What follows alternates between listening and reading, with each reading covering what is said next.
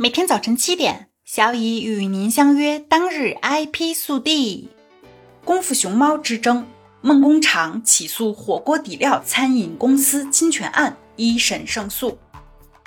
近日，上海徐汇区法院就梦工厂动画影片公司（以下简称梦工厂）诉火锅底料企业四川功夫熊猫餐饮管理有限公司（以下简称功夫熊猫餐饮公司）侵权案作出一审判决，要求被告方功夫熊猫餐饮公司于判决生效之日起立即停止涉案著作权侵权及不正当竞争行为。同时，被告功夫熊猫餐饮公司及其实控人钟有帅于判决生效之日起十日内赔偿原告环球影画上海商贸有限公司（以下简称环球影画）经济损失及合理开支共计八十万元。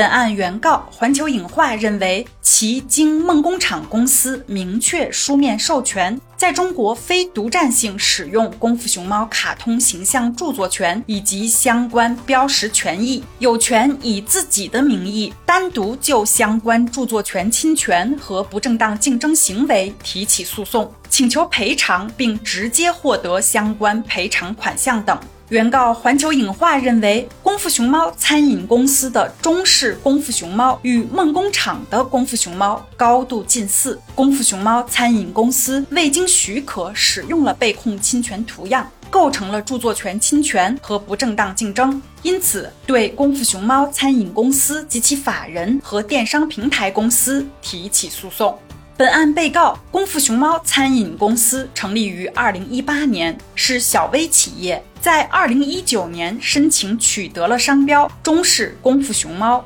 公司主要经营的是四川火锅底料、调味料。本案另一被告为自然人钟有帅，其是功夫熊猫餐饮公司的法人。被告认为，功夫是中国国粹，熊猫是中国国宝。梦工厂的功夫熊猫是借鉴抄袭中国文化和动物。功夫熊猫四个字并不是梦工厂创造的，所以梦工厂没有资格独占。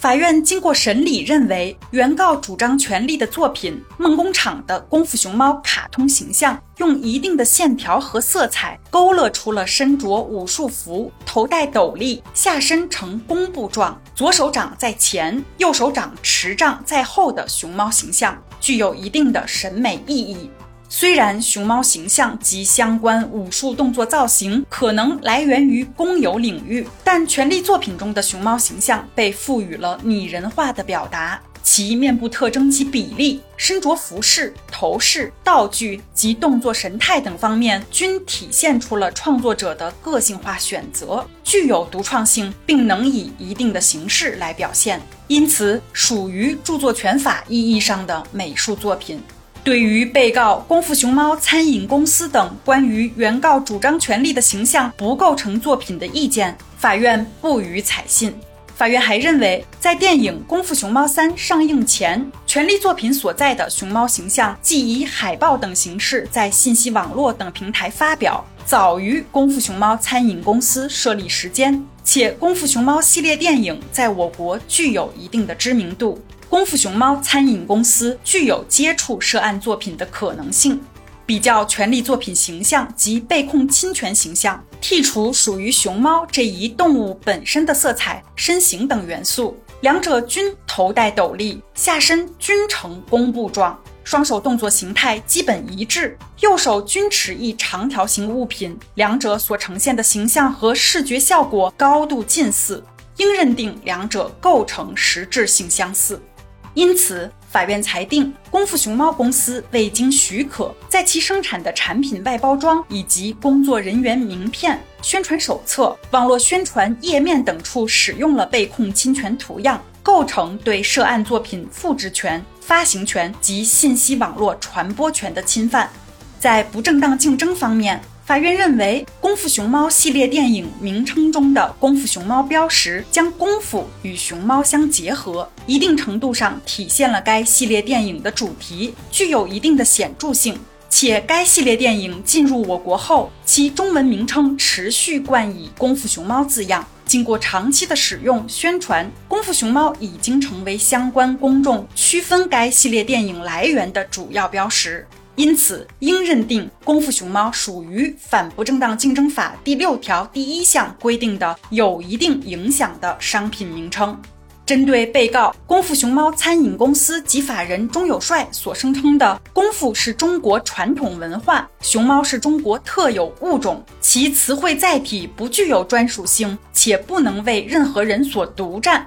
且功夫熊猫文字早于功夫熊猫系列电影上映时间已经进入我国公众领域，被公众所广泛知悉和使用。功夫熊猫不构成有一定影响的商品名称。法院认为，新颖性或者独创性并非认定有一定影响的商品名称的必要条件。即便在功夫熊猫系列电影上映以前，确有与功夫熊猫相关的书籍、报刊等存在。但不足以否定梦工厂公司就功夫熊猫标识在电影类商品上所形成并积累的声誉，亦不足以否定功夫熊猫作为有一定影响的商品名称的认定。因此，法院裁定功夫熊猫属于《反不正当竞争法》第六条第一项规定的有一定影响的商品名称。梦工厂公司对该标识具有相应的权益，原告经梦工厂公司授权，有权就擅自使用上述商品名称的不正当竞争行为提起诉讼。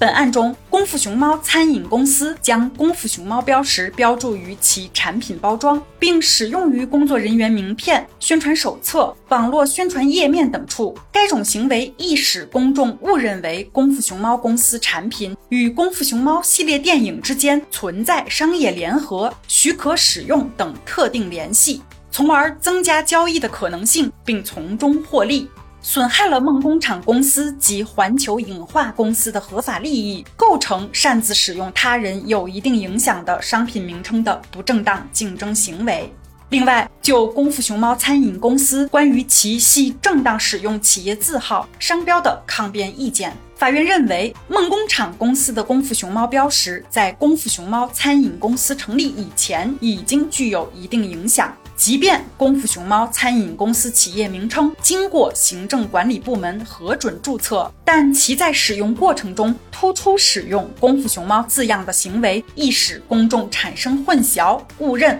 该行为并非规范使用企业名称的行为。综合上述理由，法院作出了以上判决。然而，对于上海徐汇区法院作出的以上一审判决，功夫熊猫餐饮公司表示不服，将进一步提起上诉。今天的 IP 速递就到这里啦！本节目由 IP 彭浩人策划，由小乙为您播报。欢迎搜索订阅每日 IP 速递，消息来源可查阅本节目文字说明。如需提供相关消息的详细内容，欢迎在留言区留言互动。周末的最后一天。享受一下平静和美好吧，一杯咖啡，一本书，让自己在喧嚣的世界里找寻片刻的宁静。咱们相约下个工作日见。